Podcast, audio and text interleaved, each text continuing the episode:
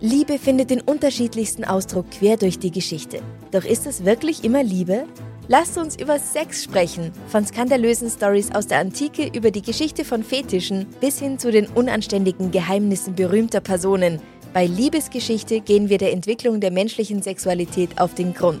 Unterhaltsam, lehrreich und im besten Sinne des Wortes tabulos stellt Franziska Singer, das bin ich, jede Woche die Frage, wer, wann, mit wem und wie. Wer Liebesgeschichte überall, wo es Podcasts gibt. Say hello to a new era of mental health care. Cerebral is here to help you achieve your mental wellness goals with professional therapy and medication management support. 100% online. You'll experience the all new Cerebral Way, an innovative approach to mental wellness designed around you. You'll get a personalized treatment plan from a therapist, prescriber, or both in a safe and judgment free space. Your cerebral therapist or prescriber will outline a customized plan with clear milestones along the way so you can get to feeling your best. With Cerebral, you're not alone in your mental health journey. We're here to empower you to live a fulfilling life. So take that first step towards a brighter future and sign up today at cerebral.com slash podcast and use code ACasts to get 15% off your first month. Offer only valid on monthly plans. Other exclusions may apply. Offer ends July 31st, 2024. See site for details. Ein Mann geht in eine Bank und erschießt zwei Menschen. Seine Flucht endet nur wenig später in einem Hauseingang. Es gibt zahlreiche Zeugen, die bestätigen, dass er der Täter ist. Und doch gilt die Unschuldsvermutung, weil er seit Jahren unter dem Einfluss eines Mannes gestanden sein soll, der ihn durch Hypnose zu dieser Tat gezwungen habe. Dies ist der einzige bekannte Fall, in dem ein Gericht einen Hypnotiseur mit Top-Alibi zu einer lebenslangen Haftstrafe verurteilt, weil jemand anders ein Verbrechen begangen hat.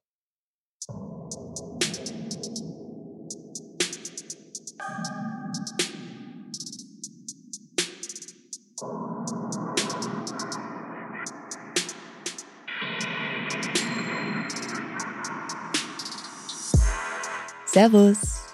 Dich. Habe ich das richtig gesagt? Hallo.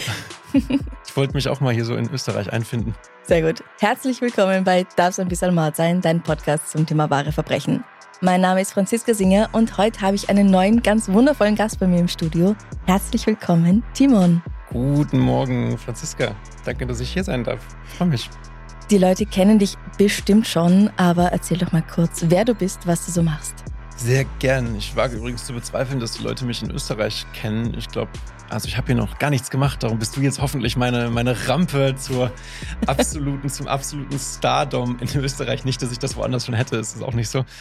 Ähm, ich bin also Timon Krause. Ich bin Mentalist, das heißt Bühnenkünstler, Unterhaltungskünstler, der äh, über psychologische Mechanismen so tut, als könnte er Gedanken lesen. Das heißt, mhm. ich mache eine Bühnenshow und ich errate Pin-Nummern und ich errate die kleinen dreckigen Geheimnisse meines Publikums und ich mache aber eben auch Hypnose und das ist ja dann der Grund, wie wir uns hier zueinander gefunden haben. Ja, ganz genau. Meine Wurzeln in der Hypnose habe. Bin also mhm. sehr gespannt auf diesen Fall, den du mitgebracht hast. Mhm. Ja, also ich habe gelesen, dass du in Amsterdam studiert hast habe mhm. aber dort keinen Fall gefunden, von dem ich dachte, den muss ich mit dir machen. Ja, den habe ich auch sehr gut vertuscht. Mein Alibi war auch perfekt.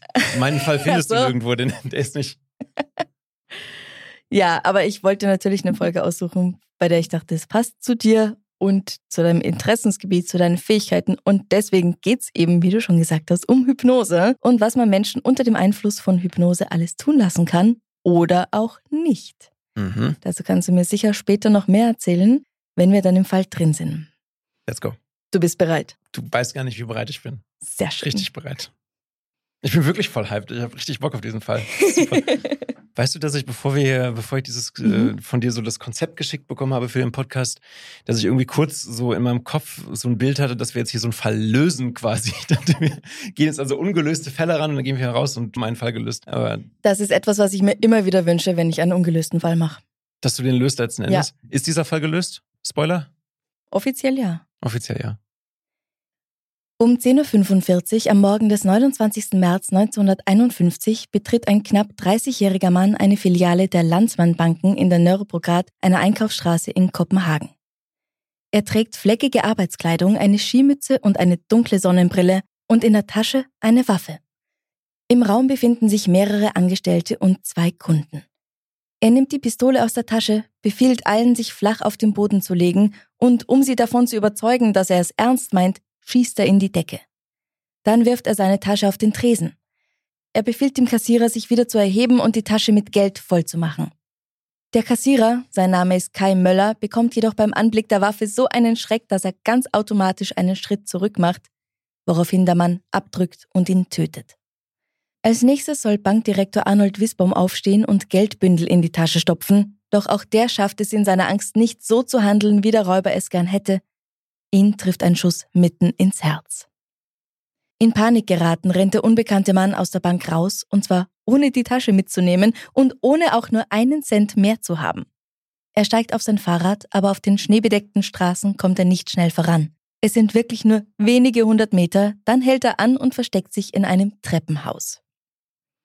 Er wurde allerdings bei der Flucht nicht nur beobachtet, sondern auch verfolgt und die in der Bank verbliebenen Personen haben bereits die Polizei gerufen. Die ist gleich zur Stelle und nimmt den flüchtigen Möchtegernräuber, der zum Mörder wurde, wenig später fest. Er gibt sich zum Glück anstandslos. Ja, großes Bankräubertalent auf jeden Fall. Das ist schon mal extrem gelohnt. Wer ist denn das? Das ist Palle Hartrup. Er und sein Zwillingsbruder Mons kommen am 3. Dezember 1922 in Kopenhagen zur Welt. Die Familie lebt in einer Dienstwohnung bei der Keramikfabrik P. Ibsens Enke, wo der Vater als Betriebsleiter tätig ist. Später zieht die Familie innerhalb der Stadt um, weil der Vater eine andere Stelle antritt. Der Junge macht eine Ausbildung als Werkzeugmacher und dann kommen auch schon die Nazis. Dänemark wird im April 1940 ohne Kriegserklärung und unter Missachtung seiner Neutralität von der Wehrmacht des Deutschen Reichs besetzt. Die überrumpelten dänischen Truppen leisten nur vereinzelt Widerstand. Während der Zeit der Besatzung meldet Pelle sich, noch keine 20 Jahre alt, zum deutschen Dienst und wird Teil des Schallburg-Korps und des Hippo-Korps. Sagt dir das irgendwas? Sagt mir tatsächlich gar nichts. Muss, musst du mir bitte erklären? Vielleicht habe ich auch unter einem Stein gelebt, wenn das jetzt super bekannt ist, was das ist. Also ich habe im Geschichtsunterricht gefühlt sechs von acht Jahren lang nur über den Zweiten Weltkrieg gelernt. Ja, same. Ja, aber dann kommen immer wieder so Sachen, wo ich sage, aha, schau an, wusste ich nicht. Okay, und wusstest du jetzt Schallburgchor und Hippokor vorher? Habe ich oder? noch nie gehört vorher. Okay. Nein. Aber wir haben auch nichts über die dänische Geschichte gelernt, muss ich auch sagen. Nee, wir auch nicht. es war wirklich sehr äh, germanozentrisch.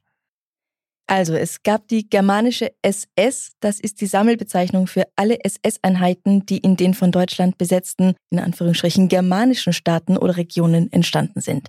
Dänemark, Norwegen, die Niederlande und der Teil Belgiens, in dem die Leute Flämisch sprechen.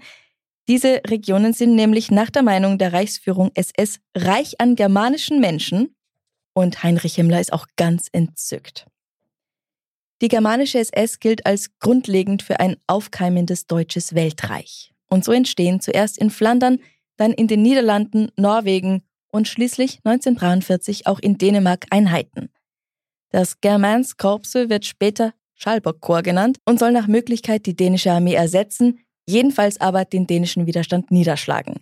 Ganz sympathische Leute also. Super sympathisch und vor allem auch, wenn ich sowas wieder höre, einfach so diese Nazi-Spreche ist so krass, dass die auch so sagen, ja, diese Länder sind reich an germanischen Menschen und da schwingt Mhm. sofort so ein Unterton irgendwie drin mit, warum das dann so geil ist. Ist ganz, Ja. Ich erschrecke mich da immer, wenn ich so Sachen höre. Mhm. Ja, und die Hippo, das ist ein dänisches Uniformkorps, das 44 und 45 als deutsche Hilfspolizei fungiert. Hippo ist also eben kurz für Hilfspolizei. Nicht für Hippopotamus, wie man sonst fälschlicherweise denken genau. könnte. Und deren Mitglieder stammen wiederum überwiegend aus dem Schalburg-Korps. Gut, jetzt hast du also so einen Überblick. Über Hippokor und Schallburgkor. Mhm. Und über den Typen, wie, wie hieß er? Palle, Palle. Palle, was? Hartrup. Palle Hartrup. Nach dem Ende des Zweiten Weltkriegs versucht Pelle Dänemark mit deutschen Truppen zu verlassen, wird allerdings von Widerstandskämpfern erkannt, verhaftet und wegen seines Einsatzes für die Deutschen, also für die Nazis, zu 14 Jahren Gefängnis verurteilt. Hier wird er zweimal von dem Psychiater Dr. Max Schmidt besucht, der Routineuntersuchungen bei Kriegsverbrechern durchführt. Der schreibt, wenn du so lieb bist, Mhm.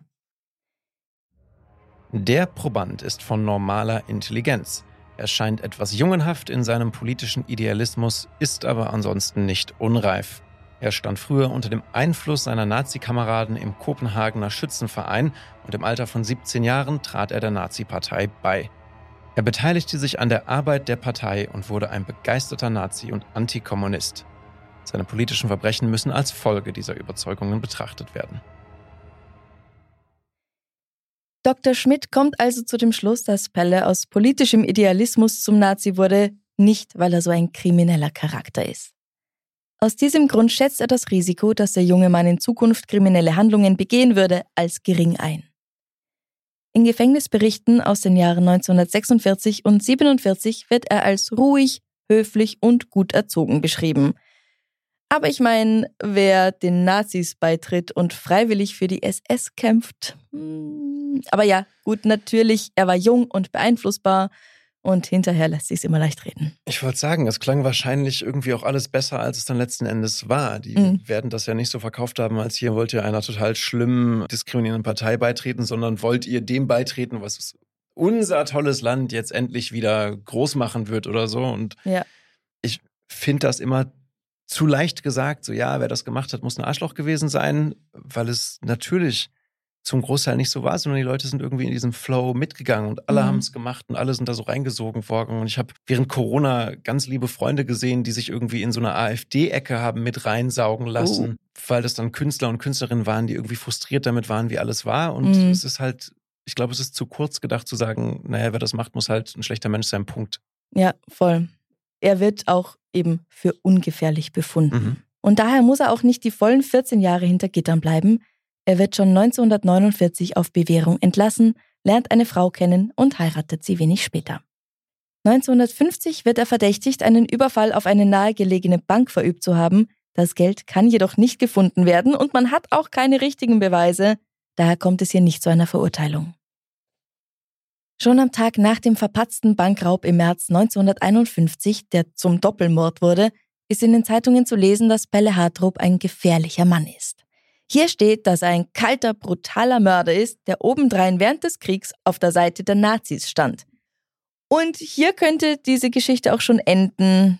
Palle wird verurteilt, sitzt seine Zeit ab, fertig. Es war mega schön. Ich danke dir für die schöne Episode. Fall gelöst und wir sind durch. Bleib noch sitzen. Das ist nämlich natürlich noch lang nicht alles. Oh. Bereits am 31. März, also zwei Tage später, geschieht etwas, das den Fall ganz schön auf den Kopf stellt. Ein Mann wendet sich an die Kopenhagener Polizei und sagt, dass es sein Fahrrad war, das Pelle bei der Flucht benutzt hatte. Okay, also komisches, weiß ich nicht, komisches Statement irgendwie. Ja, ich finde es auch seltsam, aber er sagt, er will sicherstellen, dass man ihn nicht als Komplizen in Betracht zieht, nur weil er seinem guten Freund dieses Fahrrad geliehen hat. Aber wie es halt so oft ist, wenn man sich in die Ermittlungen einmischt, wenn die Polizei erstmal weiß, dass es dich gibt und dass du was dazu zu sagen hast, dann bist du schnell mal interessant für die. Und es stellt sich heraus, dass dieser Mann, der Besitzer des Fahrrads, ein gewisser Björn Scone Nielsen ist, selbst ein bekannter Krimineller. Was für ein Zufall. Das kommt ja irgendwie ganz, dann ganz unerwartet zufällig aber mal so zusammen. Wer war das? Ja, also über Björn gibt es nicht viel Gutes zu berichten. Er kommt am 27. Oktober 1914 zur Welt, ist also im Jahr 1951 dann 37 Jahre alt und er ist der Polizei unter anderem wegen einer Vielzahl von Diebstählen, Raubüberfällen und sogar auch Vergewaltigungen bekannt. Sympathisch. Klingt mhm. wie ein super Typ. Ganz, ganz toll, solche Freunde. Mhm. Er wird verdächtigt, an der Ermordung einer Frau namens Mathilde Meyer im Oktober 1943 beteiligt zu sein und wird wenige Wochen später wegen eines gescheiterten Raubüberfalls verhaftet. Björn ist Mitglied des Schalburg-Korps, mit dem er an der Ostfront in Russland kämpft und er versorgt die Nazis mit Informationen über dänische Widerstandskämpfer. Nach dem Krieg wird er wegen seines Einsatzes in der germanischen SS zu zwölf Jahren Gefängnis verurteilt. Hier teilt er sich lange Zeit eine Zelle mit Pelle Hartrup und wird, wie der auch, schon 1949 vorzeitig auf Bewährung entlassen. So, so, Schalburg-Korps. Mhm. Returns. Und dieser Mann wendet sich nun von selbst an die Polizei, die ihn überhaupt nicht auf dem Schirm hatte, um zu sagen, das Fahrrad ist zwar meins, das wussten die ja gar nicht, aber mit dem Banküberfall habe ich nichts zu tun, ehrlich. Das wird nur dazu, dass er selbst verdächtigt wird, diesen Überfall mitgeplant zu haben. Ich finde das so geil, wenn Leute sagen, äh, dass die irgendwie mit so einem Geständnis rauskommen, wo sie aber eigentlich sagen, das, das war ich nicht ehrlich, ich wollte es nur jetzt schon mal sagen. Mhm. Das ist nicht gelogen, versprochen. Ja. Schön. Die Ermittler finden nun heraus, dass diese beiden Herren sich 18 Monate eine Zelle geteilt hatten. Und wenn man so beengt beieinander sitzt, dann kommt man sich schon nahe. Sie wenden sich an frühere Mithäftlinge und die haben etwas recht Interessantes zu erzählen. Björn und Belle haben sich im Knast ausführlich mit Yoga und Meditation beschäftigt und auch mit, jetzt kommt's, Hypnose. Sie sagen, dass sie sicher sind, dass der um acht Jahre ältere Björn immer einen großen Einfluss auf Pelle hatte und bestimmt noch hat, da sie ja immer noch in Kontakt stehen. Als die Ermittler dann mit Pelles Frau Bente sprechen, sagt die sogar, dass Björn mehrmals verlangt habe, Sex mit ihr zu haben und sie dann das Gefühl hatte, dass sie das auch tun muss, weil ihr Mann nichts dagegen einzuwenden hatte.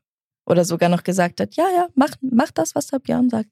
Also gibt es ja, glaube ich, ganze äh, Pornokategorien, nur wenn sowas gefüllt sind. Kenne ich natürlich nur vom Hörensagen. Ich auch.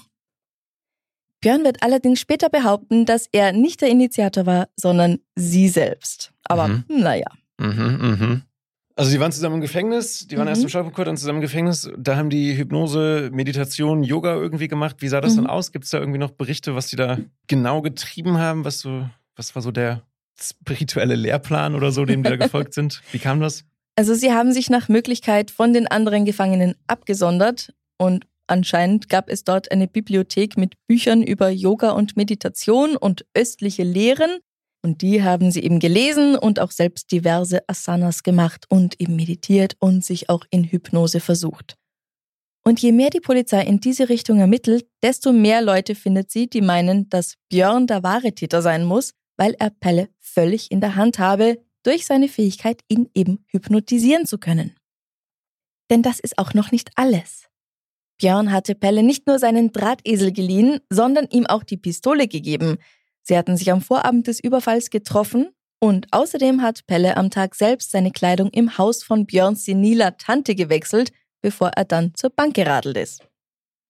Somit steht fest, dass, wenn auch ungewöhnlich und bis dato noch nicht da gewesen, als Möglichkeit in Betracht gezogen werden muss, dass Björn der Drahtzieher ist und Pelle quasi seine willenlose Puppe, die er da in die Bank geschickt hat.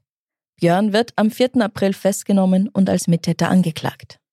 Okay, also ich kenne mich jetzt nicht so super gut aus, was so kriminelle Fälle und so weiter angeht. Ich weiß nicht, ob das jetzt dann, zählt das als Beweis in so einem Moment für irgendwas? Können die dann sagen, ja, du bist halt in der, bei der Tante im Haus gewesen, äh, dementsprechend muss Björn ein Mittäter sein? Also wie, wie schnell gilt sowas als Beweis? Was reicht, was reicht nicht? Also das, was sie bis jetzt haben, ist noch nicht wirklich stichhaltig. Zudem hat Björn auch ein Alibi. Er war mit der Untermieterin besagter seniler Tante im Wald spazieren, als der Überfall stattgefunden hat. Und einerseits sagt er natürlich, dass das ein völliger Blödsinn ist mit der Hypnose. Und andererseits sagt auch Pelle, nee, nee, das war ich schon ganz allein. Der Schutzgeist X hat es mir befohlen, aber der Björn, der hat gar nichts damit zu tun. Und deswegen lassen sie ihn dann auch wieder gehen. Das klingt ein bisschen wie so Fanmail, die ich manchmal kriege. Ich kriege so Fanmail von Leuten, die mir tatsächlich sagen, dass ihr Schutzgeist ihnen befiehlt, mir bestimmte Sachen zu schreiben Ehrlich? und so weiter. Mhm. Es kommt ganz viel vor, dass da irgendwie so eine leichte, mhm. dass die Leute, glaube ich, auch leicht falsch verstehen, was ich überhaupt mache und so mhm. und mir irgendwas von welchen Schutzgeistern schreiben. Krass, dass der Palle jetzt dann auch irgendwie davon anfängt.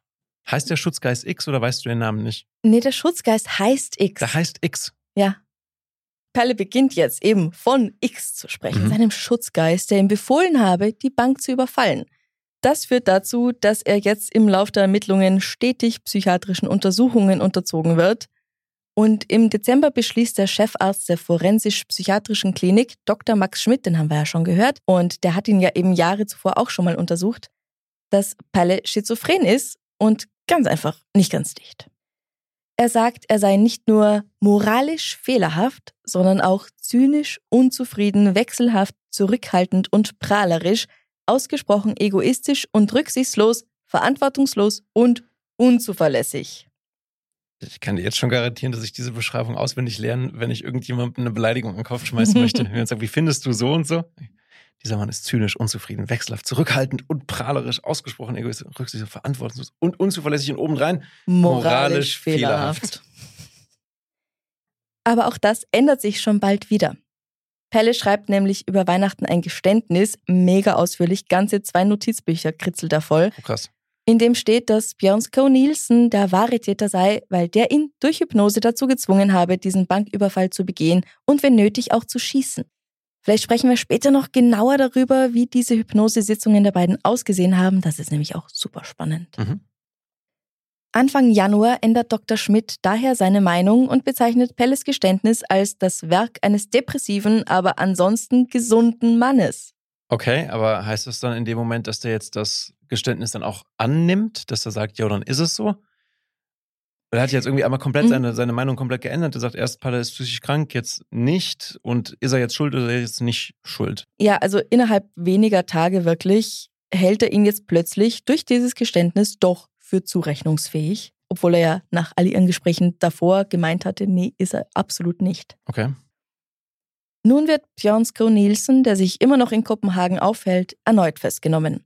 Er kommt gleich mal in Untersuchungshaft, weil sie meinen, dass die Grundlage für eine Anklage gegen ihn als Mittäter wesentlich stärker ist als noch im Frühjahr. Und jetzt geht's erst so richtig los. Hypnose und Spiritismus werden ausführlich diskutiert. Beide gelten als geheimnisvoll und dunkel, etwas, das man nicht so ganz versteht und was einem Angst macht. Ja, das ist heute zum Teil noch so, aber ich weiß nicht, ob Mhm. alle wissen, was äh, Spiritismus ist. Muss man das irgendwie kurz einmal erklären? Der Begriff Spiritismus oder Spiritualismus bezeichnet die Kontaktaufnahme mit den Geistern Verstorbener oder auch mit anderen Geistwesen, wie etwa Engeln, Dämonen oder Naturgeistern anhand bestimmter Praktiken, wie zum Beispiel Seancen oder Tischalrücken oder einem Ouija-Board. Hast du mal gemacht?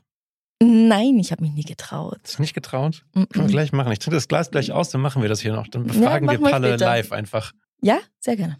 Und Hypnose ist natürlich eine Technik, mit der Menschen sich selbst oder andere in eine hypnotische Trance versetzen.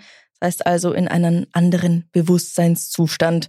Früher hat man gedacht, dass dieser Zustand so ähnlich ist, wie wenn sie schlafen würden. Das ist aber nicht der Fall. Vielmehr, habe ich gelesen, sind die hypnotisierten Menschen in einem Zustand tiefer Entspannung. Und die Hypnose wird auch in der Medizin oder in der Psychotherapie verwendet oder natürlich auf der Bühne. We weitestgehend, weitestgehend richtig. Darf ich da noch was Na, hinzufügen? klar, gerne. Weitestgehend richtig. Ähm, State Theories der Hypnose, also dass es ein Zustand ist, sind mittlerweile weitestgehend überholt. Man geht eher davon aus, dass es ein zwischenmenschlicher Prozess ist, der aufrechterhalten wird. Das Mhm. also auch kein unbedingt geänderter Bewusstseinszustand ist, sondern Mhm. dass hypnotische Techniken jeweils daraus ausgelegt sind, das kritische Denken eines Menschen zu umgehen und ihn dadurch empfänglich für Suggestionen zu machen. Und Mhm. das heißt, wenn ich zu dir sage, Franziska, äh, du klebst jetzt an deinem Stuhl fest, dann sagst du, nein, warum? So, das ist halt ein kritisches Denken. Wenn ich aber eine hypnotische Technik benutze, um dieses kritische Denken zu umgehen und dann sage, du klebst an deinem Stuhl fest, jetzt mal ganz simpel gesagt, sagst Mhm. du, ah krass, es stimmt, du nimmst es einfach an und befindest dich dann in so einer hypnotischen Schlaufe, aus der du nicht rauskommst und wo du jetzt meinst, es wäre die Wahrheit. Mhm. Und diese Techniken können eben, das kann Entspannung sein, das kann Schock sein, das kann äh, ganz große Emotion sein, das kann kognitive Überladung sein, das kann eine Musterunterbrechung sein. Das sind alles Techniken, die darauf ausgelegt sind, dieses kritische Denken einen kurzen Moment auszuschalten. Und Das hat Mhm. man aber früher nicht verstanden und darum dachte man, okay, Hypnose muss auch mit Dämonen und Geistern zu tun haben. Ja, naja.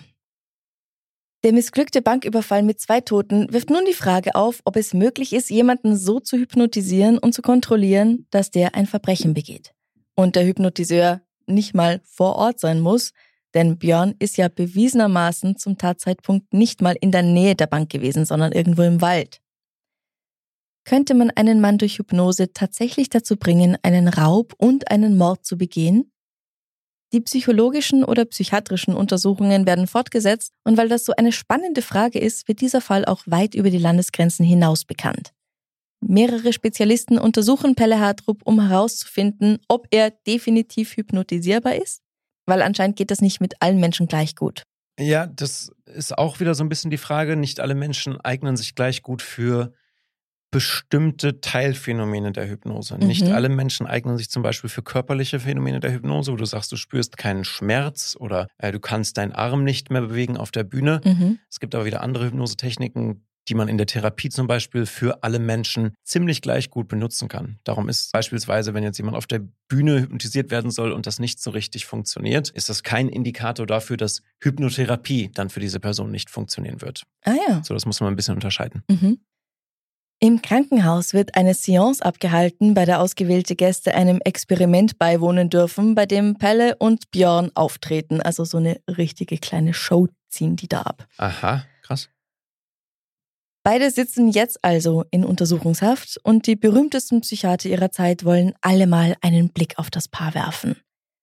Unter der Leitung des Chefarzts des städtischen Krankenhauses in Kopenhagen werden Pelle diverse Medikamente gegeben, darunter ein sogenanntes Wahrheitsserum, um zu testen, ob er anfällig für Hypnose oder auch andere Formen der psychischen Beeinflussung ist. Die Antwort ist ein klares Ja. Allerdings erst, nachdem es Dr. Reiter gelingt, Pelles Geist ein Stück weit von der Beeinflussung durch Björn oder X zu befreien. Auf Englisch wird das mit Locking Mechanism beschrieben, also dass sein Gehirn wie so eine Schranke hat und solange die unten ist, kann er nicht wirklich zu ihm durchdringen. Weiß jetzt den deutschen Begriff nicht dafür. Locking Mechanism aus der Hypnose wird das beschrieben, oder? Ähm, ja. Mhm. Können, können wir nachher nochmal noch, Mhm. durchsprechen, ist, ist schwierig. Es ist nicht so, also Hypnose wird oftmals und auch in solchen Fällen dann oftmals schnell irgendwie als zu krass oder zu schwarz-weiß dargestellt, wo man Mhm. sagt, okay, der ist jetzt unter der Kontrolle, der Geist ist verriegelt, Punkt. Ja.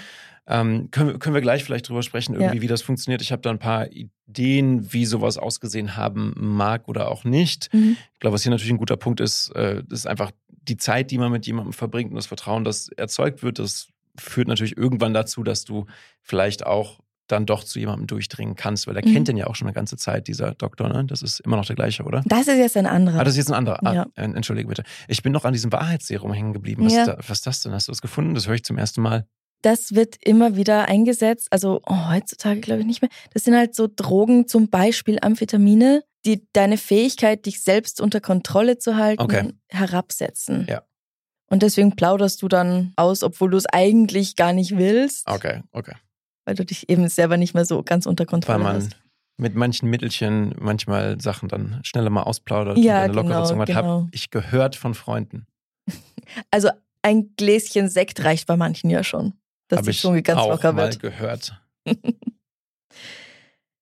Durch wachsendes Vertrauen und dadurch, dass er sich Zeit nimmt, dieser Doktor, den Fall und die Beweise mit Palle zu besprechen und natürlich auch dadurch, dass Björn nicht mehr an ihn rankommt, gelingt es ihm nach und nach, diese Schranke zu öffnen und Pelle selbst zu hypnotisieren.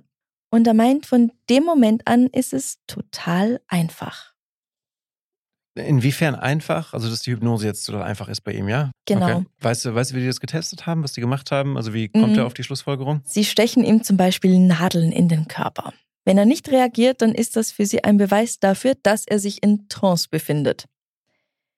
Dieser Chefarzt, Dr. Paul Reiter, ist sicher, dass er herausgefunden hat, dass Pelle wirklich jedes Mal in Trance ist. Ein anderer Experte für Hypnose, ein Dr. Gerd Jörnsen, glaubt hingegen, dass diese hypnotischen Zustände nicht echt sind, sondern Pelle blufft, weil das für ihn der einzige Weg sei, einer langjährigen Haftstrafe zu entgehen. Wobei ich auch sagen muss, diese Untersuchungshaft allein dauert schon drei Jahre an. Okay. Der Fall kommt erst im Sommer 1954 vor Gericht. Bis dahin gehen die Meinungsverschiedenheiten der Ärzte und sogenannter Experten weiter. Okay. Krass. Es ist schon wieder total komplex. Alles, was man hier sieht, so, es gibt so viele verschiedene Motivationen und Ansätze, wie diese Hypnose an wohl oder nicht funktionieren könnte. Mhm. Kommen wir, wie gesagt, gleich dann drauf. Mhm. Dr. Paul Reiter ist ein Mann, der sich seit Jahren sehr für dieses Thema interessiert. Er beschäftigt sich intensiv mit der Wirkung von Hypnose und der Frage, ob man damit Personen zu Handlungen veranlassen kann, die sie unter normalen Umständen nicht tun würden. Er ist zu dem Schluss gekommen, dass es möglich ist, jemanden durch Hypnose dazu zu bewegen, ein Verbrechen zu begehen.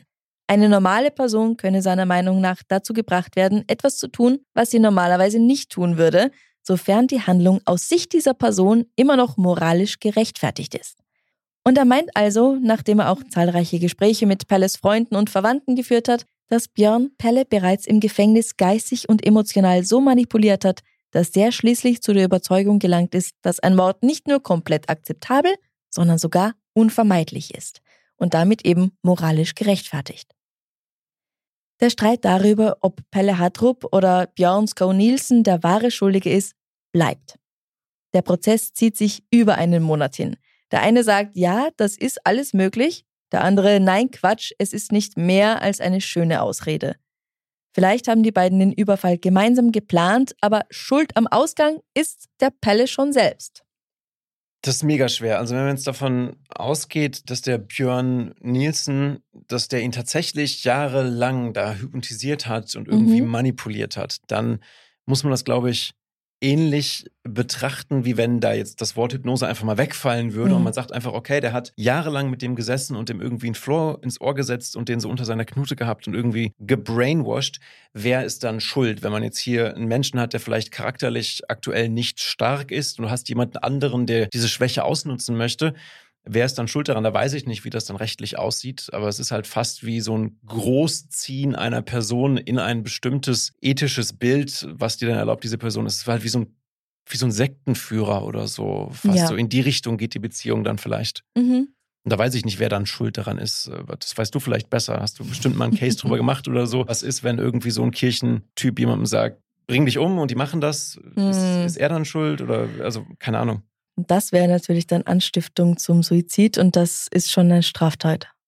Und dann ist es wahrscheinlich auch Anstiftung zum Mord oder so, oder? Ja, das gibt's ja. dann, wird es dann auch geben, denke ich mal, ne? Klar. Dann wird das wahrscheinlich, würde ich es spontan zumindest an diesem Punkt, was ich jetzt gehört habe, würde ich es da drunter stellen und mhm. sagen, die Hypnose. Also wir sind jetzt mittlerweile im Hypnosewissen an einem Punkt, wo man sagt, es ist kein Zustand, sondern ein Prozess und im Grunde sogar wenn es Menschen gibt, die das Gefühl haben, dass sie absolut nichts dagegen tun können, können sie es. Es ist mhm. nie so, dass du jemanden absolut zu irgendwas direkt mit einer totalen Kraft zwingen kannst, aber du kannst natürlich über Monate, über Jahre hinweg an jemandem so wegarbeiten, das geht auch ohne Hypnose, dass er dann glaubt, dass er dir unterlegen ist oder irgendwas ja. tun muss. So. Ja, ja, das kannst du auch einfach in deiner Beziehung haben, in deiner Familie. Genau, genau, genau. Ja. Und darum würde ich hier sogar dann für die Bewertung einfach das Wort Hypnose dann wegfallen mhm. lassen für den Moment und sagen, ja, der wurde halt dann gegebenenfalls manipuliert von diesem Björn. Ja. Falle. Einfach, einfach stumpf manipuliert und hat das dann gemacht und dann war es vielleicht Anstiftung zum Mord. Muss man vielleicht noch mehr zu, zu, zu hören. Du hast gesagt, du wolltest mir noch erzählen, wie diese Hypnosesitzungen bei den beiden ausgesehen haben. Ja, genau. Also im Gefängnis sollen sie schon stundenlange Trance-Experimente durchgeführt haben, vorzugsweise am Abend, da gibt es im Knast dann eh nichts mehr zu tun.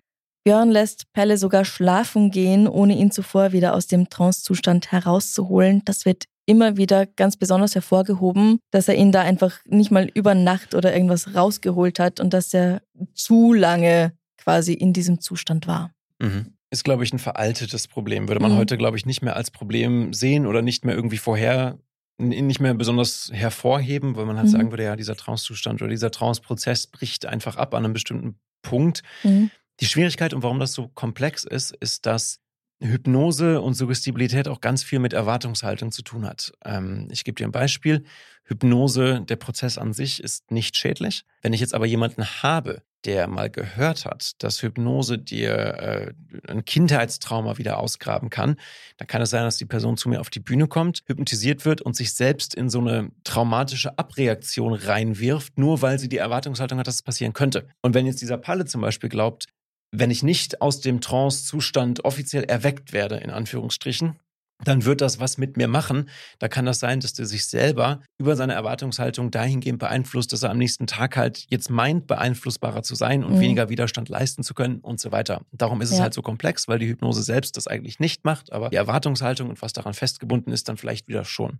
Ja, also ich glaube, dadurch, dass die eben 24 Stunden aufeinander kleben mhm. und der Björn ihn die ganze Zeit beeinflusst, hat das ja. wahrscheinlich eben, wie du schon sagst, ja. weniger mit dieser Hypnose oder der Trance zu tun, als einfach, ja, er hat einfach eine gewisse Macht über ihn. Genau, es ist einfach eine krasse Machtdynamik mhm. und vielleicht dann Palles Glaube an die Trance oder so. Es kann ja auch sein, dass in dieser ja. Bibliothek, dass der halt, weiß ich nicht, vielleicht hat er da ein Buch über Hypnose gefunden und da steht halt drin, weil es ein altes Buch ist, der Hypnotiseur hat in Hypnose absolute Macht über sein mhm. Subjekt und er liest das und denkt, alles klar, Expertenmeinung, das stimmt dann fängt der Björn an, ihn zu hypnotisieren und er zieht die Schlussfolgerung, okay, Björn muss jetzt komplette Macht über mich haben, weil wir ja Hypnose machen. Und allein diese Erwartungshaltung kann das dann aber erzeugen. Wenn die dann eben das einschleifen, diese Dynamik über Jahre hinweg, dann wird er irgendwann glauben, dass er keinen Widerstand leisten kann und kann ihn dann vielleicht faktisch auch nicht mehr leisten, weil er sich das so eingeredet hat. Ja.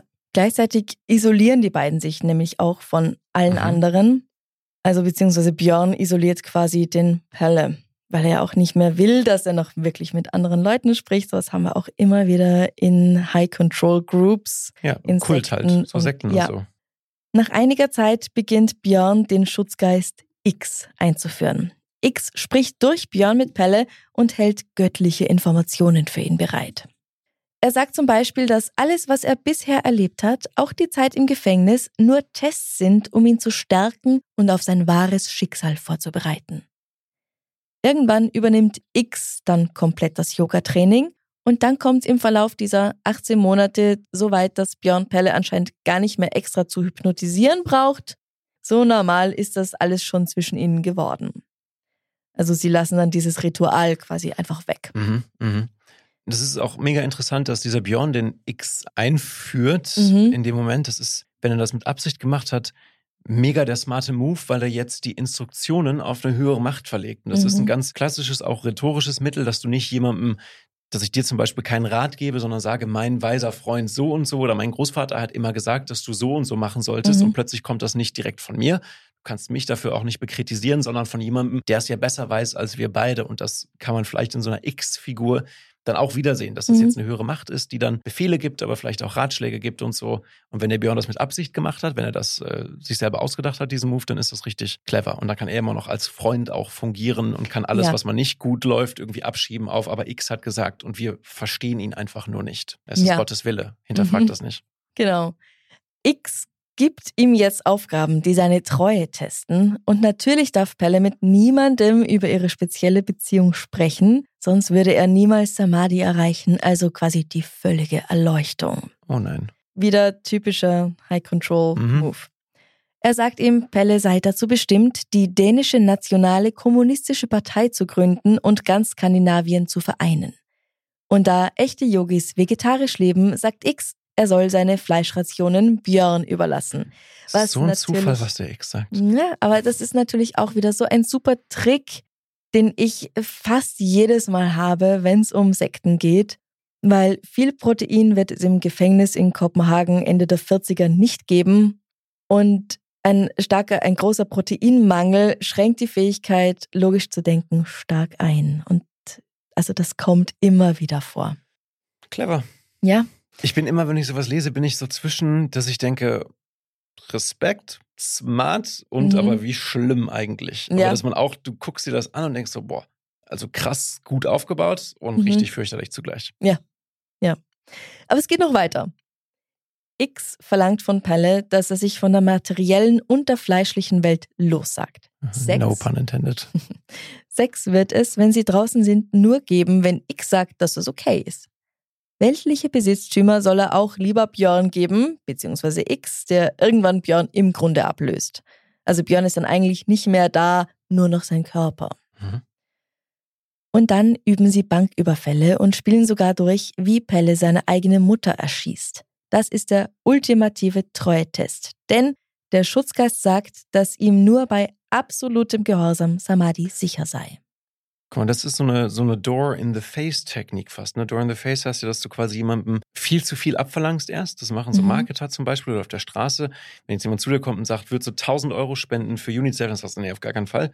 Und dann sagst du, ja, wie wär's denn mit 5 Euro? Und dann sagst du, super, das mache ich, weil das plötzlich gar nicht mehr so viel scheint. Und wenn die jetzt hier schon durchspielen, dass du sagst, wie würdest du deine Mutter erschießen? Da kannst du ja gar nicht mehr drüber kommen. Alles Mhm. andere, was er dann noch jemals verlangt von ihm, erschießen Fremden oder so, ist sofort ein Schritt runter. Und wenn er die Mutter schon gemacht hat, die Mutter schon erschossen hat, Im Geiste. im Geist, äh, genau, dann ist ja alles andere easy danach. Da hat Ja. er alles andere eigentlich schon mitgenommen und wird das machen.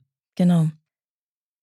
Irgendwann beginnt Pelle Björns, verzeih, X's Stimme Mhm. zu hören, selbst wenn der nicht anwesend ist. Sie haben auch einen geheimen Code, das ist XH2O. Wenn er das liest, dann soll das sicherstellen, dass er alle folgenden Instruktionen befolgt. Pelle flieht aus dem Gefängnis nach Hamburg, kehrt allerdings zwei Wochen später wieder zurück. Nachdem Björn früher entlassen wird als Pelle, schreibt er ihm immer noch Briefe, die er mit X unterschreibt, ins Gefängnis und sobald auch Pelle frei ist, führen sie die intensiven hypnotischen Trainingseinheiten weiter. X stellt Pelle eine junge Frau namens Bente vor, die er heiraten soll. Die Bente, die hat nichts dagegen, sie freut sich wahrscheinlich und stimmt zu, weiß aber natürlich nichts von diesem angeblichen Schutzgeist X und die beiden heiraten tatsächlich im April 1950. Björn ist übrigens auch verheiratet. Okay. Aber es war ja auch nicht Björn, der dann nachher Sex gehabt hat mit Bente, sondern X. Das war dann wahrscheinlich, ja. Dann ist es ja Nur okay. kannst du der dann, Bente nicht sagen, dass es X gibt.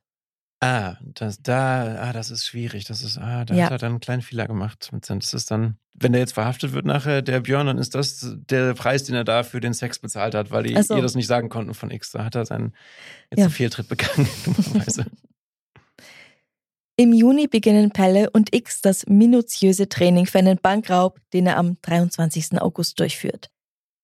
Da er das gesamte Geld sofort an X übergibt und die Beweise anscheinend nicht ausreichen, wird Palle dafür nicht bestraft. Anfang 1951 wird der nächste Bankraub geplant und unter Hypnose geprobt. Dabei hält X Pelle immer wieder vor Augen, dass seine Überwindung des Reinkarnationszyklus davon abhängt, ob er hierbei erfolgreich ist. Björn probiert auch mit Chloroform herum, um die Wirkung noch zu verstärken oder das Erlebnis zu vertiefen. Der Überfall geht aber, wie wir schon wissen, schief und zwar in wirklich jedem einzelnen Punkt. Und obwohl er instruiert wurde, nichts zu verraten, spricht Pelle bald schon von seinem Schutzgeist X.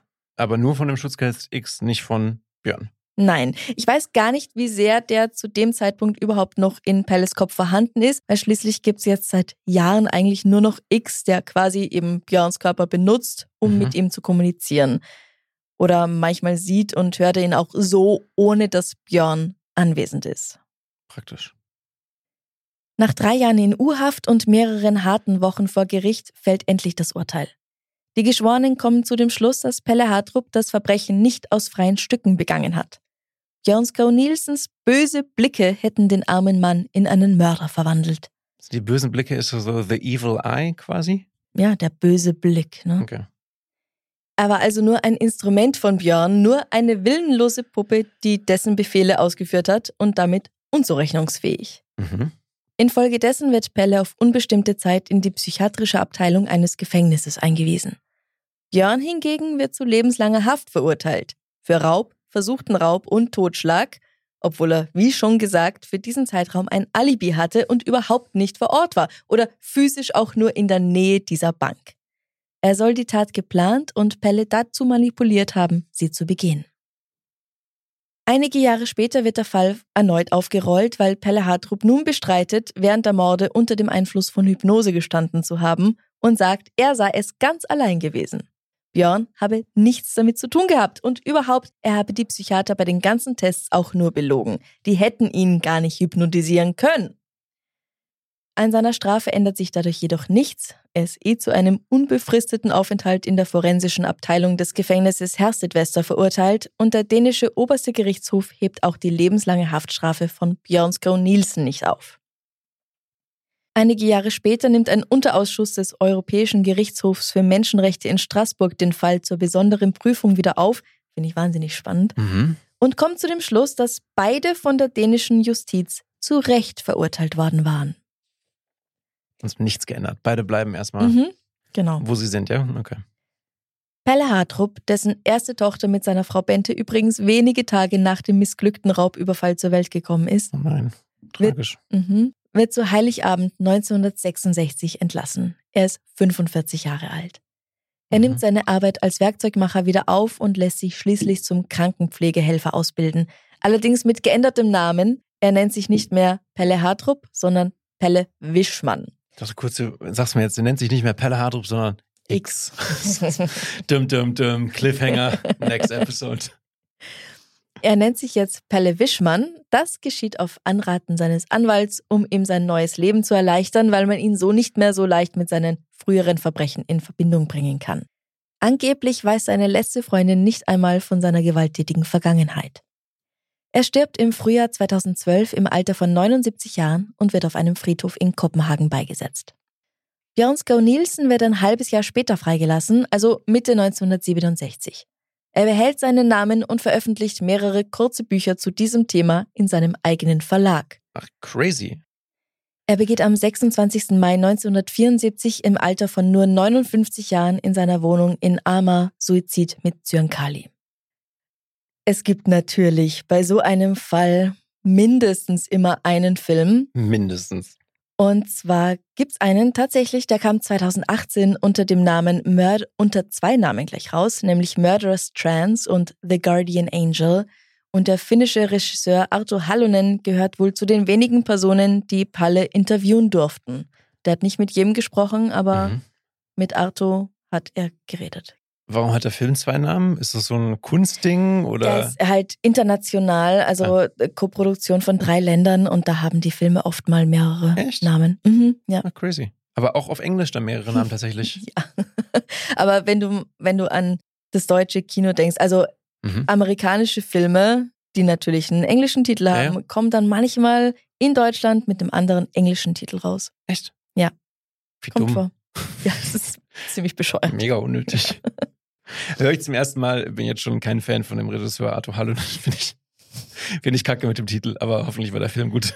Wahrscheinlich hat er sich's gar nicht selber ausgesucht. Nee, vermutlich So, nicht. ja. Sorry, Arthur, ganz liebe Grüße. Die Produktion und der Vertrieb.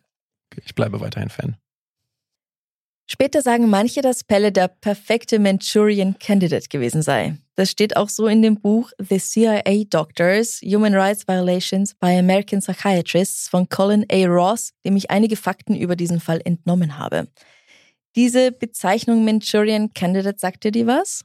Ja, so, ein- so ein Schläfer gesehen? quasi oder so. Mhm. Jemand, der Genau. undercover hypnotisiert wird und selber nicht weiß, dass er Ja. Ein Spion oder Agent oder Attentäter ist oder so. Genau, das stammt von dem Titel eines Romans von Ja. 1959, einem Polit-Thriller von Richard Condon. Gibt, habe ich gerade schon gesagt, auch zwei Filme desselben Titels, die darauf basieren. Der letzte mit Denzel Washington in der Mhm. Rolle des Manchurian Candidate eben. Okay. Und darin wird der Sohn einer prominenten US-amerikanischen Politikerfamilie durch eine Gehirnwäsche dazu gebracht, Morde zu begehen, an die er sich hinterher nicht erinnert. Wenn das tatsächlich ginge, das hieße ja, dass es die Methode für das perfekte Verbrechen gibt, nämlich eben Hypnose. Mhm. Da möchte ich jetzt noch kurz über die Frage sprechen, wer der wahre Täter war und was du meinst. Hat Pelle dafür gesorgt, dass sein Freund zu lebenslanger Haft verurteilt wurde, indem er sich als Opfer dargestellt hat? Oder war es Björn, der die Schwäche eines Menschen ausgenutzt hat und ihn tatsächlich dazu manipuliert hat, dieses Verbrechen oder diese Verbrechen zu begehen?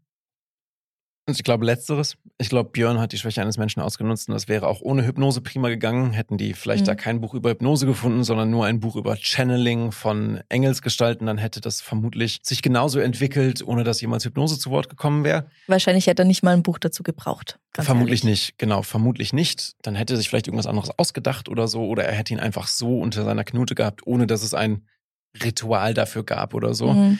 ist ja wurscht.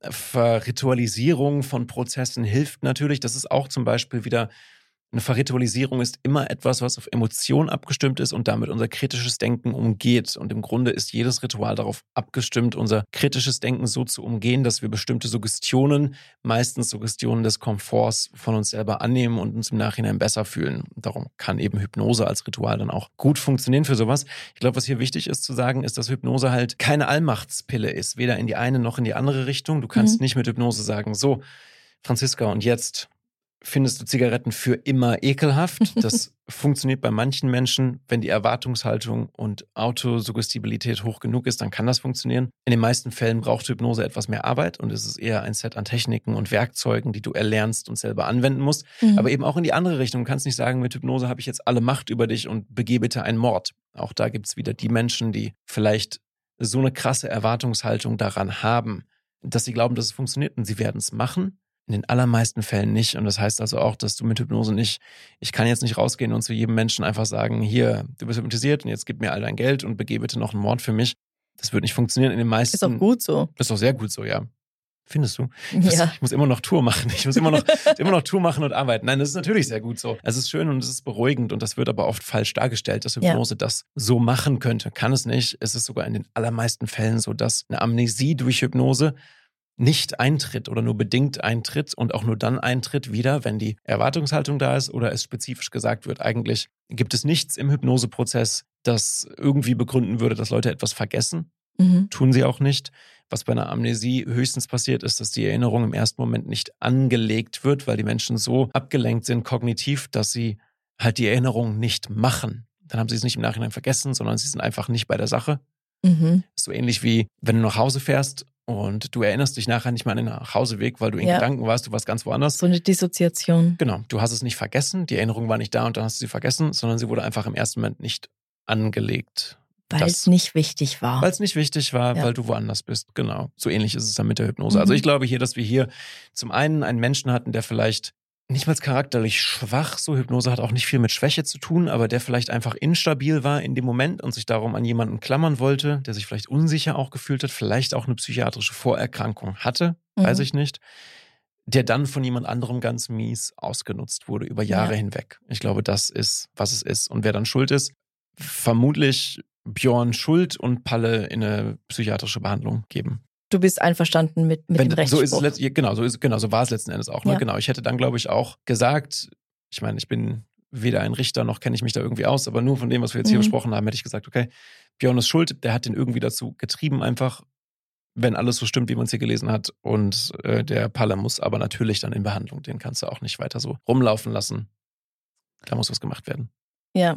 Das scheint ja auch funktioniert zu haben, oder? Also ja, ja, das hat absolut funktioniert. Scheint dann ja den Rest seines Lebens normal gelebt zu haben. Ja, die sind, also es ist nichts darüber bekannt, dass die einander nachher nochmal Ja. begegnet wären. Und es ist bestimmt für, vor allem für Pelle, weitaus besser. So. Oder ja. dass er rückfällig geworden wäre oder so. Das Ja, nochmal nee. was. Nee. Nee, nee, nee, nee, nee. Es gibt aber noch eine Theorie, dass die Ärzte, die ihn untersucht haben, statt die Wahrheit aus ihm rauszuholen, versehentlich eine Geschichte in seinen durchaus schon verwirrten Kopf eingepflanzt haben. Mhm.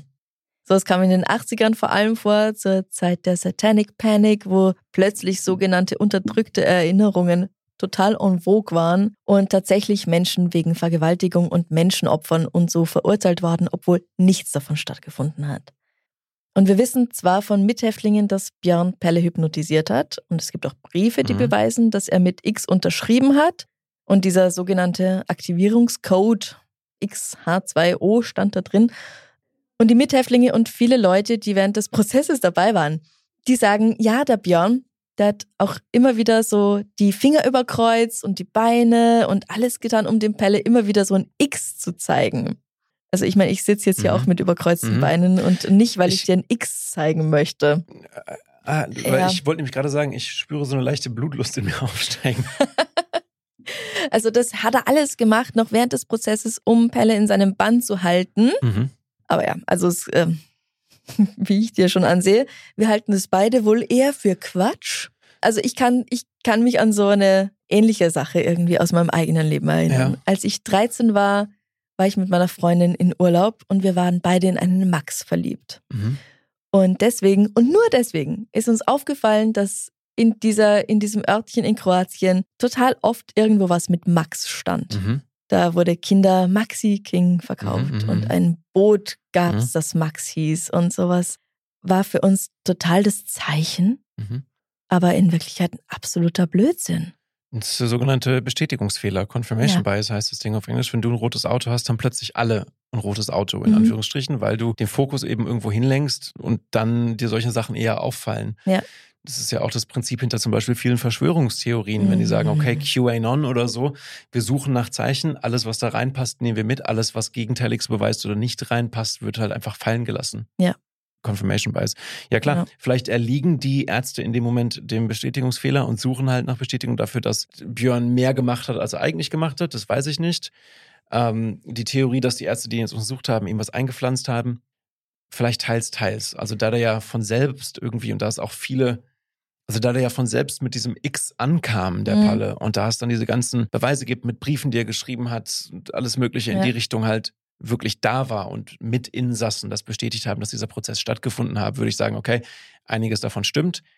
Vielleicht haben die Ärzte, weißt du, vielleicht hat Palle anfangs nicht gesagt, ich war unter Hypnose und dann haben die Ärzte gesagt, doch, das ist auf jeden Fall Trance und dann denkt Ja. er halt, okay, dann war es Trance und dann kommt er später zurück und denkt, nee, es war doch keine Trance und vielleicht so irgendwo, dass sie da so ein bisschen seine Wahrnehmung mit verdreht haben. Aber ich glaube Ja. mal, die Grundlage, dass dieser Björn einen Einfluss auf ihn ausgeübt hat, in welcher Art auch immer, das wird stimmen. Das haben die ihm, glaube ich, nicht in den Kopf gesetzt. Ja, ja, also ich bin da auch ganz deiner Meinung. Ich kann mir schon vorstellen, dass die großen Gelehrten da, die ihn immer wieder untersucht haben, dass sie ihm dann auch einiges gesagt haben, Ja, aber das war doch so, gell? Ja. Das ist doch so gewesen, das hat er so gemacht und Ja. dann sagt der Pelle, ja, ja, ja, ja, ja.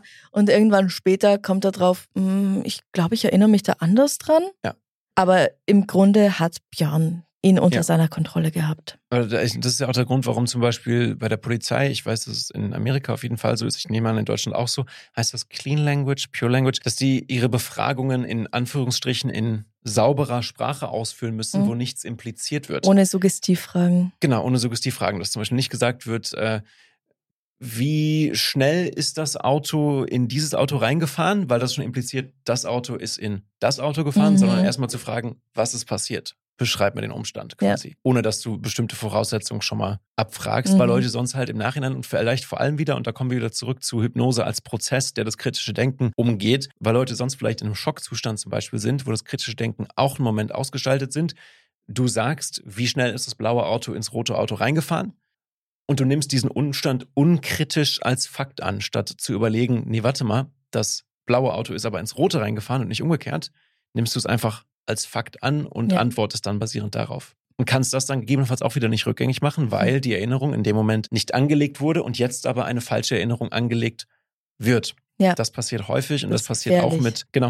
Und das Ja. passiert auch zum Beispiel mit Hypnose. Du hast gesagt, so diese Erinnerungen, Satanic Panic und so, Mhm. Fake-Vergewaltigungen, die Leute sich nicht ausgedacht böswillig haben, aber an die sie meinen, sich zu erinnern. Das kann halt passieren. Das ist auch bei so hypnotischen Rückführungen und so das Problem, Mhm. dass viele Hypnotherapeuten und Therapeutinnen ihre Rückführung als Fakt annehmen und dabei Research komplett ignorieren. Das zeigt, dass wirklich der allergrößte Teil der Erinnerungen, die in Rückführungen nach oben gebracht werden, angeblich, einfach Neukonstruktionen von Erinnerungen sind, die so Mhm. vielleicht überhaupt nicht stattgefunden haben. Und das kann, das kann sehr schädlich sein, wenn es dann darum geht, dass jemand sagt, yo, meine Eltern haben mich irgendwie misshandelt und es stimmt vielleicht gar nicht. Mhm. Gibt natürlich auch die Fälle, wo es stimmt, Ja. aber dann ist meistens die Erinnerung auch nicht, nicht da oder kann nicht hochgebracht werden, sondern ist halt einfach nicht angelegt. Das heißt, sie kann auch dann nicht Mhm. hochgebracht werden, sondern wird neu konstruiert und dann hast du immer noch keinen Beweis. Es kann aber auch sehr hilfreich sein, wenn jemand sagt, okay, ich weiß faktisch, meine Eltern haben mich misshandelt. Vielleicht haben sie es doch gesagt oder weiß ich nicht, wurde irgendwie halt rausgefunden. Mhm. Ich kann mich aber nicht dran erinnern und kann das nicht verarbeiten. Dann kannst du in einer hypnotischen Rückführung eine Erinnerung neu konstruieren, vielleicht sogar ohne, dass die Probandin, der Proband das weiß Ja. und kannst mit dieser Erinnerung arbeiten. Und dann Mhm. hat die vielleicht so nicht stattgefunden. Ist aber der Patient da glaubt im das Kopf. aber, genau, und du kann, hast dann was, was du durcharbeiten kannst. Du Ja, stehst ja. nicht mehr so im Leeren, sondern kannst an was arbeiten und dann kann das wieder sehr hilfreich sein. Aber man Mhm. darf nicht vergessen, dass der Großteil von solchen Erinnerungen dann neu konstruiert sind unter. Hypnose. Mhm. Pelle meint in einer Erklärung nach seiner Entlassung 1967, Sie haben mich jetzt geheilt und geben auch vor, mein Gewissen geheilt zu haben. Das stimmt, aber daraus folgt auch, dass jedes Wort, zu dem ich mit Hilfe von Wahrheitsserum, Narkotika und vielen anderen Formen psychologischer Folter gezwungen wurde, über Sco Nielsen zu sagen, jetzt zurückgezogen werden muss. Ich verstehe das so, dass er nach seiner Entlassung selbst der Meinung ist, dass Björn unschuldig war. Oder vielleicht, dass er meint, dass es ja X war, der ihn manipuliert hat und gar nicht Björn. Nochmal so um die Ecke gedacht. Also es kann immer noch, es kann immer noch so sein, man möchte immer in, in Menschen versuchen, ganz regelmäßig kognitive Dissonanz zu vermeiden. Kognitive Mhm. Dissonanz ist, wenn dein Handeln und dein Denken nicht übereinkommen. Und ein gutes Mhm. Beispiel dafür sind zum Beispiel Nazis, denen vielleicht das Gegenteil vorgelegt und bewiesen wird, Mhm. die halten trotzdem dann an ihrer Ideologie fest, weil sie sonst sagen müssen, okay, ich denke jetzt was Neues, ich denke jetzt nicht mehr nazi-ideologisch, aber mein Handeln kommt mit meinem Denken nicht mehr überein oder mein Mhm. ehemaliges Handeln kommt mit meinem Denken nicht überein und plötzlich hast du kognitive Dissonanz, das passt nicht zueinander und das wollen wir nicht, das vermeiden wir. Mhm. Deshalb bohren wir uns manchmal dann so tief in Ideen rein, obwohl wir wissen, dass die nicht stimmen.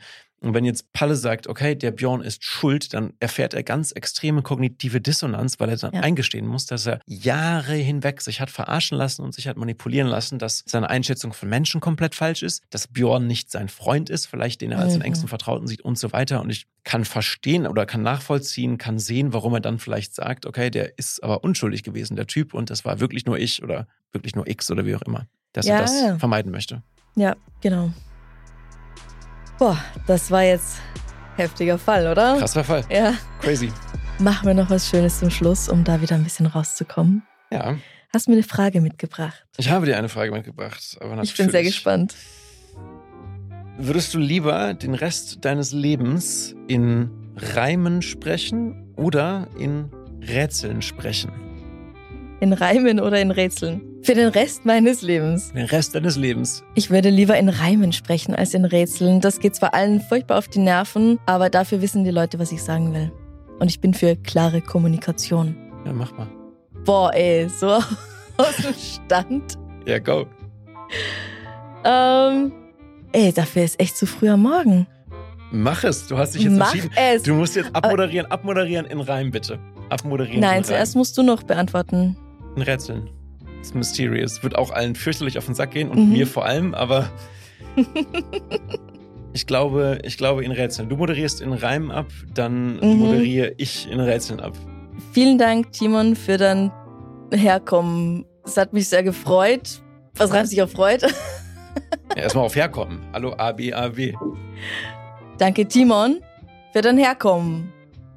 Mhm. Oh, Hey, du hast nicht oh, gesagt, das dass es gute Reime Okay, na gut, müssen. na gut. Ich habe mich Ach. sehr gefreut, dann, aber dann, dann macht's auch.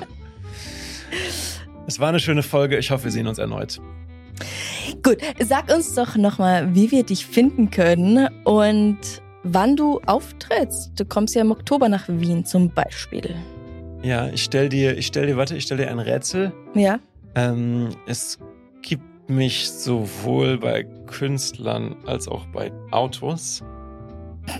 Was ist es? Touren. Ich gehe nämlich auf Tour. Okay. Live-Tour. Ihr könnt mich finden äh, auf äh, Instagram Timon Krause und bei der Live-Tour Mind Games heißt das Programm. Mhm. Da sind wir am 4. Oktober in Wien hier. Mhm. Du bist herzlich eingeladen, Franziska. Wenn du kommen möchtest, dann sag mir einfach Bescheid. Kannst Sehr du gerne. gerne. Gibt auch Hypnose in der Show, machen wir auf der Bühne. Mhm. Alle, die es probieren wollen, können einfach auf die Bühne kommen und das probieren halt. So. Aber du trittst natürlich nicht nur in Wien auf, sondern auch in Deutschland. Auch in Deutschland. Wir sind komplett auf Deutschland-Tour. Mhm. Ich sag wir, weil eine Liveband mit auf der Bühne ist. Das Oh, ist wie so meine, schön. Genau, meine Backing-Band und so. Ja. Das ist richtig cool. Cooles Programm. Gedankenlesen, Hypnose. Wir machen eine Seance auch da drin, sprechen also mit den Toten. Ihr könnt eigentlich diesen ganzen Fall, den könnt ihr da live miterleben auf der Bühne. Das ist schön. Yes. Ja, danke, Timon Krause. Jetzt gehen wir Danke dir. gleich nach Hause. Ei, ähm, warte. ähm, man. Fuck. Fuck. Äh, Kannst einfach sagen, ja? Äh, äh, äh, äh, nein, nein, nein, nein, nein. Ich habe ich hab noch ein Rätsel. Ich habe noch ein Rätsel. Das ist ja das Schöne. Wenn es uns dann so geht und wir für den Rest unseres Lebens nur noch so sprechen können, dann sagen wir einfach gar nichts mehr. Weil Dann sagen wir gar nichts mehr, weil du einfach nur noch sagst, äh, äh, äh, äh, Ja. äh. äh, Timon hat es nicht und ich habe es wohl. Was bin ich? Was? Quasi. Das verbindet uns. Timon hat es nicht und ich habe es wohl. Es ist ein Bad. Äh, und Timon hat nämlich keinen und der Schlüssel hat einen und den Schlüssel brauche ich, um jetzt die Tür aufzumachen und zur Tür rauszukommen. Oh, du meine Güte. Okay, keiner hat ciao. gesagt, dass es Bis gut dann. sein muss. Tschüss. Dieser, und das ist der nächste Case, denn dieses Rätsel war ein Verbrechen. Könnt ihr dann mal lösen, warum das so schlecht war. Genau. Okay, hab mich gefreut. Haust du Mich rein. auch. Tschüss. Ja. Bussi. Papa.